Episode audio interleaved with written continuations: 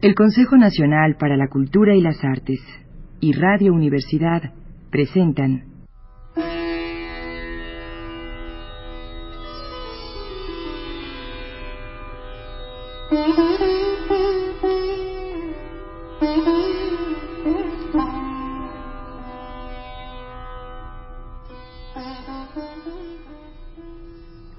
La llave del tiempo.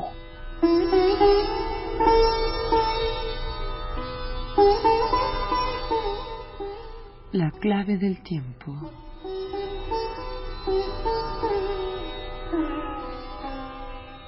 La nave del tiempo.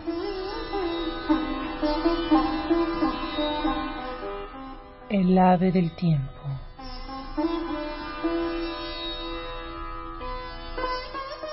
Siddhartha. De Hermann Hesse.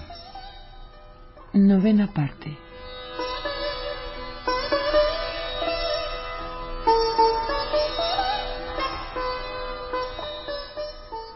Como cuando uno come y bebe excesivamente y con facilidad vomita sintiéndose después contento y aliviado. Así también Siddhartha, sin conseguir conciliar el sueño, deseaba en medio de multitud de hastíos deshacerse de esos placeres, esas costumbres, de toda su vida inútil e incluso de sí mismo.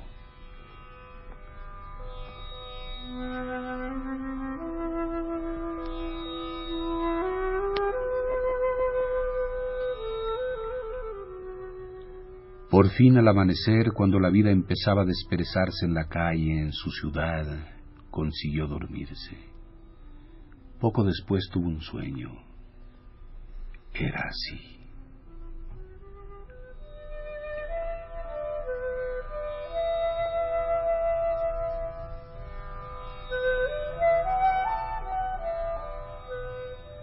Kamala poseía en una jaula de oro un exótico pajarillo cantor. Soñó con ese pájaro. De madrugada el pájaro se encontraba en silencio. Le llamó la atención, pues siempre cantaba a esa hora. Se acercó y vio el pequeño pájaro muerto en el suelo de su jaula. Lo sacó. Lo acarició un momento entre sus manos y seguidamente lo arrojó a la calle. En ese mismo instante se asustó terriblemente y sintió que el corazón le dolía tanto como si con el pájaro muerto hubiera arrojado todo lo bueno y valioso de su vida.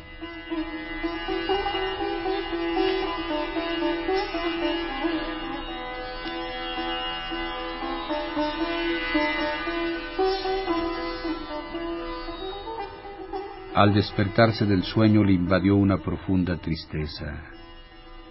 Le parecía sin valor y sin sentido toda su vida pasada. No le había quedado nada viviente, nada que poseyera exquisitez, nada que mereciese la pena guardar. Se encontraba solo y vacío, como un náufrago en una desierta orilla.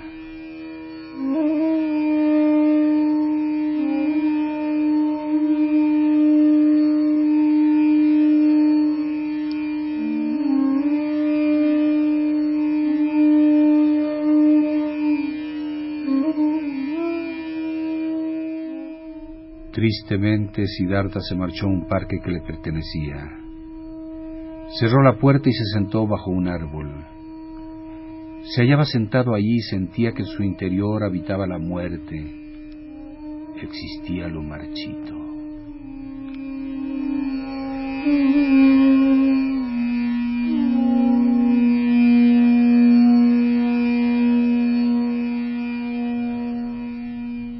Paulatinamente concentró sus pensamientos. Recorrió con su mente todo el camino de su vida, desde los primeros días que aún podía recordar. Cuándo había disfrutado de felicidad, de una auténtica alegría. Sí, varias veces. En sus años de adolescente la había probado cuando ganaba el elogio de los brahmanes, al adelantarse a todos los chicos de su misma edad para recitar los versos sagrados, o en las discusiones con los sabios, o como ayudante en los sacrificios, entonces oía decir a su corazón, Un camino se abre ante ti. Eres el llamado a seguirlo. Los dioses te esperan. Y también sintió ese gozo con más fuerza, cuando sus meditaciones cada vez más elevadas le habían destacado de la mayoría de los que como él buscaban la felicidad, cuando luchaba con ansia por sentir a Brahma, cuando a cada nuevo conocimiento se le despertaba una sed mayor en su interior.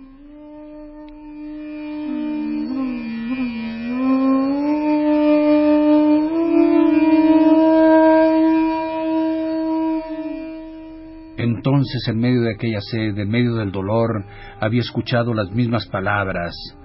Avanza, avanza siempre. Eres llamado. Esta voz la había oído al abandonar a sus padres para elegir la vida de Samana. Y otra vez, al ir de los Samanas hacia aquel ser perfecto, y nuevamente al ir del majestuoso hasta lo inseguro.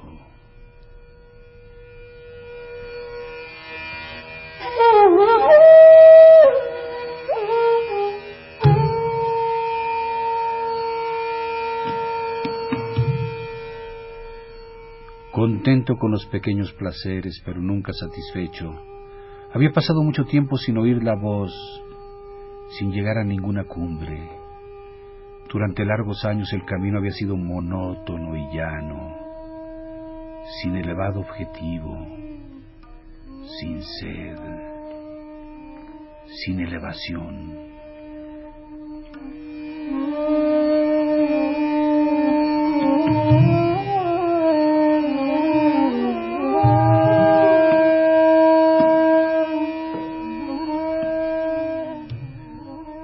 Sin saberlo siquiera, el propio Siddhartha se había esforzado por parecer un ser humano como todos los que le rodeaban, como esos niños. Pero la vida de ellos era mucho más mísera y pobre que la suya. Sus fines no eran los de él ni tampoco sus preocupaciones. Todo aquel mundo de Kamaswami para Siddhartha tan solo había sido un juego, un baile, una comedia únicamente había apreciado y amado a Kamala. Pero aún la necesitaba, o Kamala le necesitaba a él. No jugaban un juego sin fin. Era necesario vivir para eso. No, no lo era. Ese juego se llama Sansara. Un juego de niños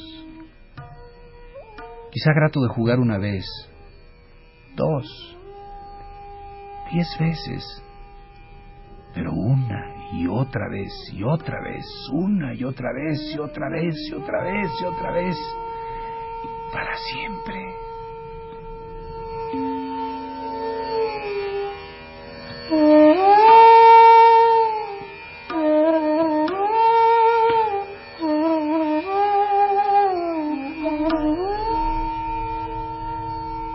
Siddhartha se daba cuenta de que el juego ya había terminado y que ya no podía jugar. Estremecióse y sintió en su interior que algo había muerto.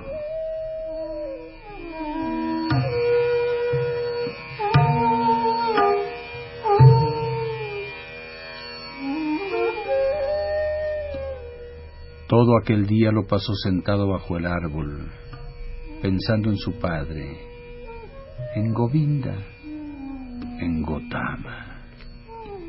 Había tenido que abandonar a aquellos para convertirse en un Kamaswami. Aún estaba allí cuando se hizo de noche. Al levantar la mirada y observar las estrellas, pensó, Heme aquí en mi jardín, bajo mi árbol. Sonrióse un poco. Pero es necesario no es un juego necio el poseer un árbol, un jardín. También murieron estas palabras en su interior. Se levantó y despidióse del mango y del parque. Como se había pasado el día sin comer, sentía un hambre feroz. Pensó en su casa de la ciudad, en su habitación, en su cama, en su mesa llena de viandas, Cansado sonrió, se agitó un poco y despidióse de todo ello.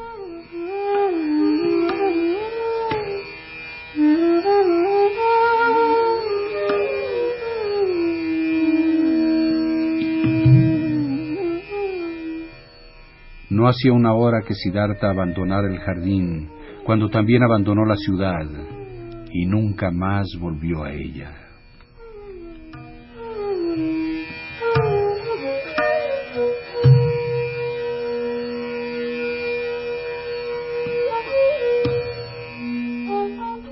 Durante mucho tiempo, Kamaswami ordenó buscarle, pues creía que había caído en manos de bandoleros. Kamala no le buscó. Cuando supo que Siddhartha había desaparecido, ni siquiera se sorprendió. No esperó eso siempre. No se trataba de un samana, de un hombre sin patria, de un peregrino. Se dio cuenta perfectamente de ello en el último encuentro, y en medio del dolor por aquella pérdida, se alegraba de que todavía la última vez la hubiera estrechado con ardor contra su pecho y de haber sentido una vez más cómo Siddhartha la poseía y cómo Kamala se fundía con él.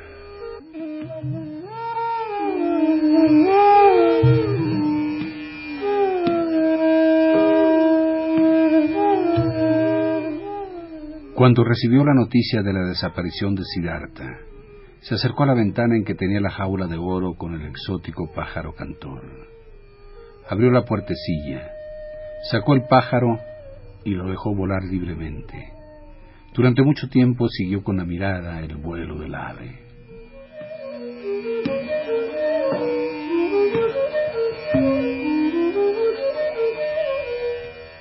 A partir de ese día, Kamala ya no recibió más visitas y cerró la casa.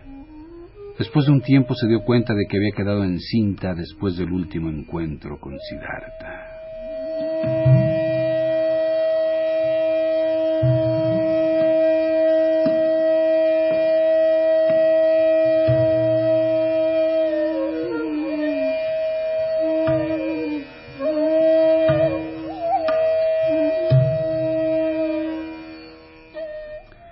Ya lejos de la ciudad, Siddhartha caminó por el bosque. Solo sabía una cosa con certeza, que no podía volver, que la vida que había llevado durante años había pasado, concluido, y que la había gozado hasta hastiarse.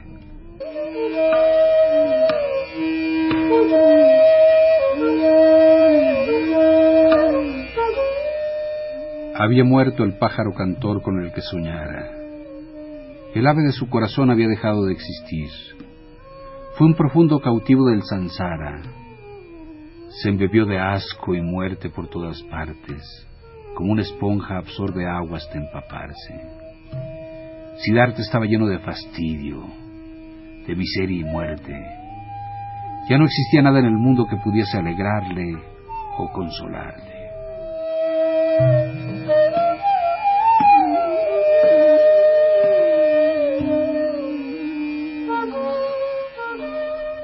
Ansiedad deseaba no saber nada de sí mismo, permanecer tranquilo, muerto. Que caiga un rayo y me mate, pensaba.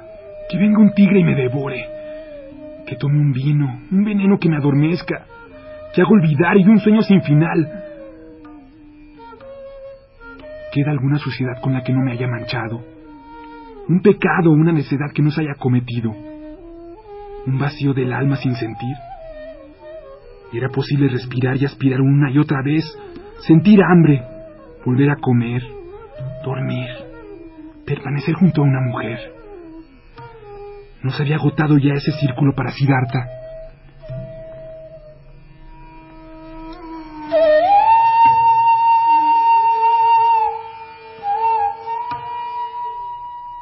Llegó junto a la orilla del gran río del bosque el mismo que le hizo cruzar un barquero cuando todavía era joven y venía de la ciudad de Gotama. Se detuvo vacilante a la orilla del río. El cansancio y el hambre le habían debilitado. ¿Para qué seguir adelante? ¿Hacia dónde ir? ¿A qué destino? No, ya no existían objetivos. Lo único que palpitaba era una ansiedad profunda y dolorosa de arrojar ese sueño confuso, de escupir ese vino soso, de zanjar esa vida miserable y vergonzosa.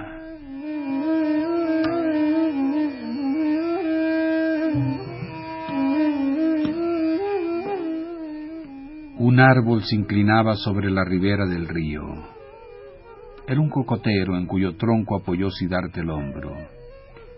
Siddhartha abrazó luego el tronco y observó el agua verde que se deslizaba a sus pies. Miró hacia abajo y sintió deseos de soltarse y de desaparecer bajo el agua. Un vacío estremecedor se reflejaba entre las ondas, al que replicaba el terrible hueco de su alma. Sí, estaba acabado. Sí, para Siddhartha, con la vida destrozada y sin meta, con su formación malograda, ya no quedaba otra solución que lanzar su existencia a los pies de los dioses con una sonrisa irónica.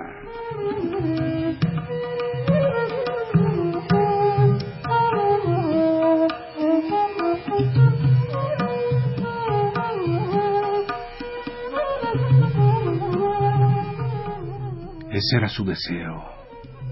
La muerte, la destrucción de la forma odiada. Que los peces devoren ese perro de Siddhartha, ese demente, ese cuerpo desmantelado y podrido, esa alma decadente. Que los peces y los cocodrilos se lo coman, que los demonios lo descuarticen,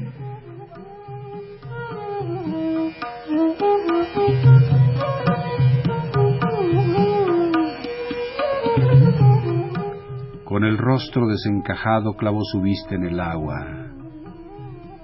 Al ver el reflejo de su cara, escupió en el agua. Lleno de abatimiento, separó el brazo que apoyaba en el tronco y se volvió un poco para deslizarse y hundirse de una vez para siempre. Se hundía hacia la muerte con los ojos cerrados.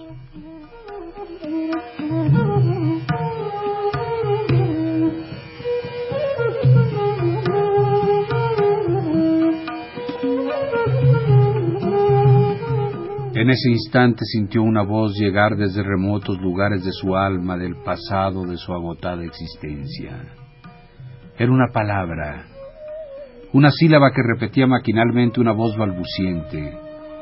Se trataba de la vieja palabra, principio y fin de todas las oraciones de los brahmanes, el sagrado Om,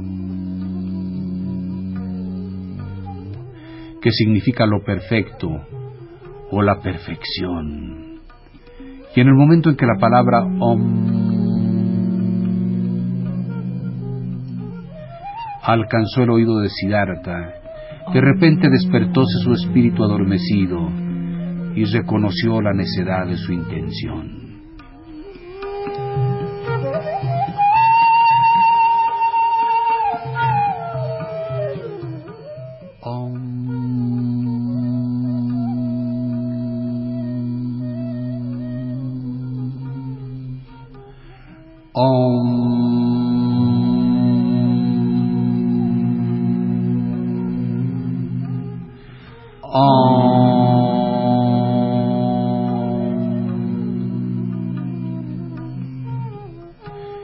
Siddhartha se asustó profundamente y pensó cómo había podido llegar a aquel punto.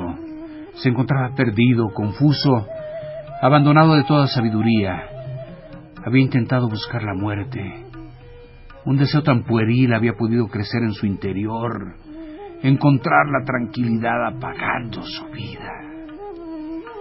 Lo que no había logrado en todo ese tiempo la tortura, el despecho y la desesperación, lo consiguió el Om, al penetrar en su conciencia, Siddhartha reconoció su miseria y su error. Om. Repetía. Om. Om. Y de nuevo volvió a tener conciencia del Brahma, del carácter indestructible de la vida que había llegado a olvidar.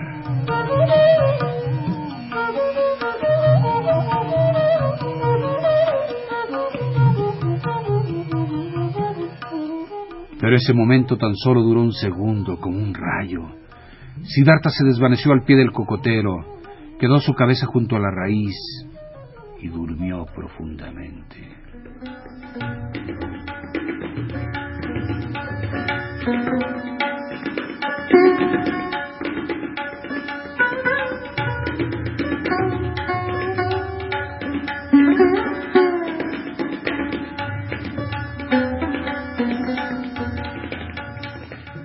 sueño era hondo y libre de pesadillas. Hacía mucho tiempo que no conseguía dormir así.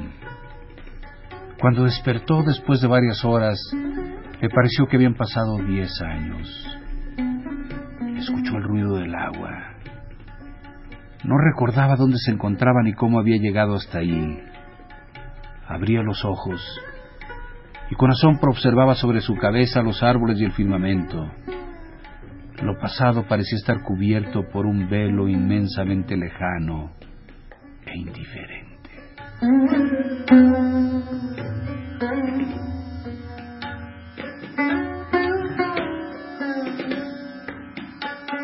Solo sabía que la vida abandonada había sido una encarnación pasada, anterior a su actual yo. Comprendía que había conseguido apartarse de su anterior existencia y se hallaba tan lleno de asco y de miseria que hasta había pretendido quitarse la vida. Allí, junto a un río, bajo un cocotero, volvió en sí. Se había quedado dormido con la palabra sagrada Om en los labios y ahora se despertaba y contemplaba el mundo como un ser nuevo.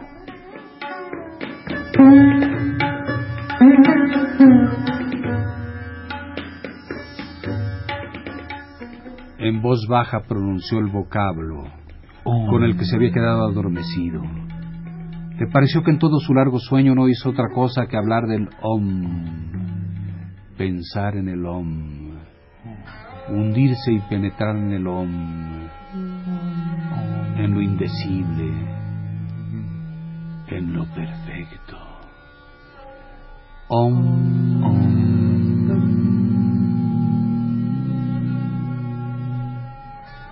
Om.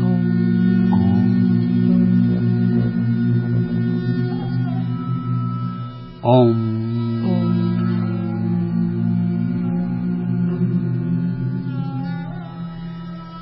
Qué sueño tan maravilloso. Jamás le había refrescado tanto un sueño y renovado y rejuvenecido.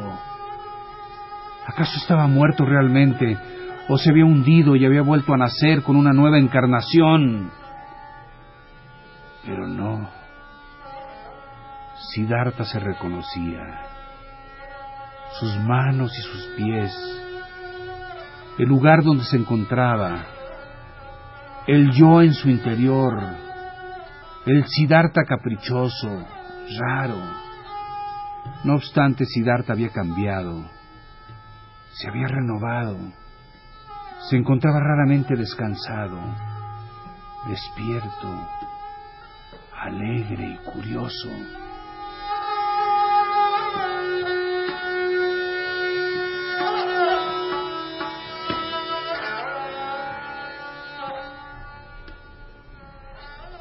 Siddhartha se incorporó y vio frente a él a una persona, un forastero, un monje vestido con la túnica amarilla y la cabeza afeitada en postura de meditación. Contempló al hombre que no tenía cabello ni barba y no tardó mucho en advertir que el monje era Govinda, el amigo de su juventud. Govinda, el que se había refugiado con el majestuoso. También había envejecido Govinda como él pero su rostro aún mantenía los mismos rasgos.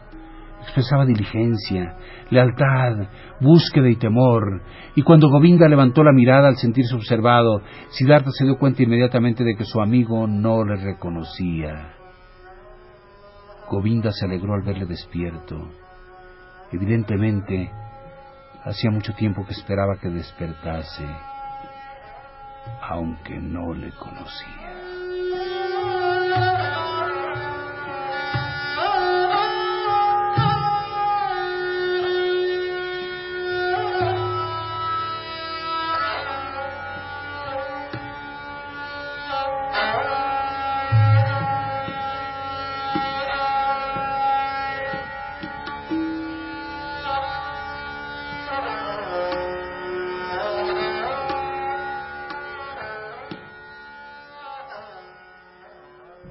El Consejo Nacional para la Cultura y las Artes y Radio Universidad presentaron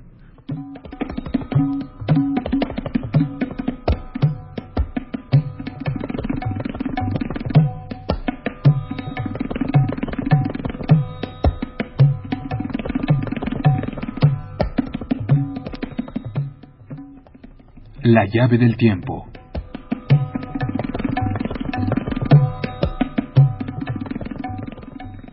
La clave del tiempo.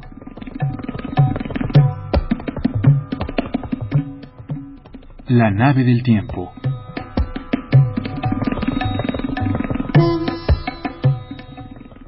El ave del tiempo.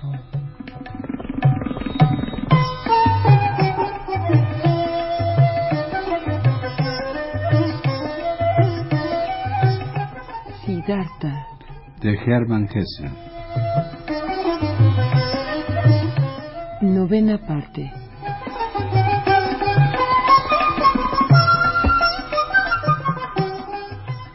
Narración, producción y dirección, Juan López Moctezuma.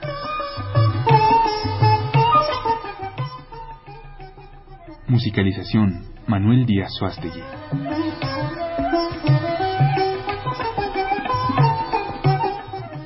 Como Siddhartha, Homero Bazán Longe.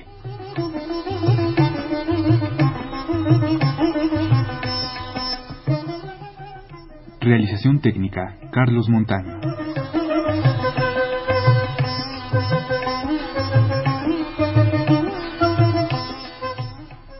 Locutoras, Montserrat Torres Landa y Patricia Illades.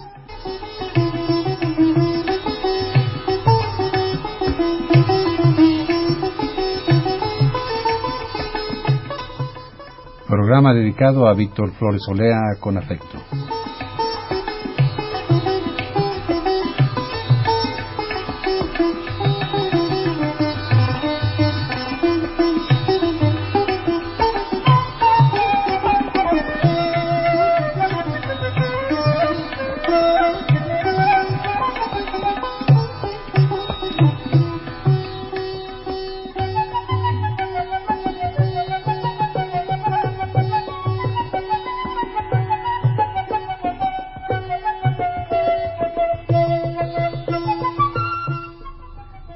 General, Patricia Yades.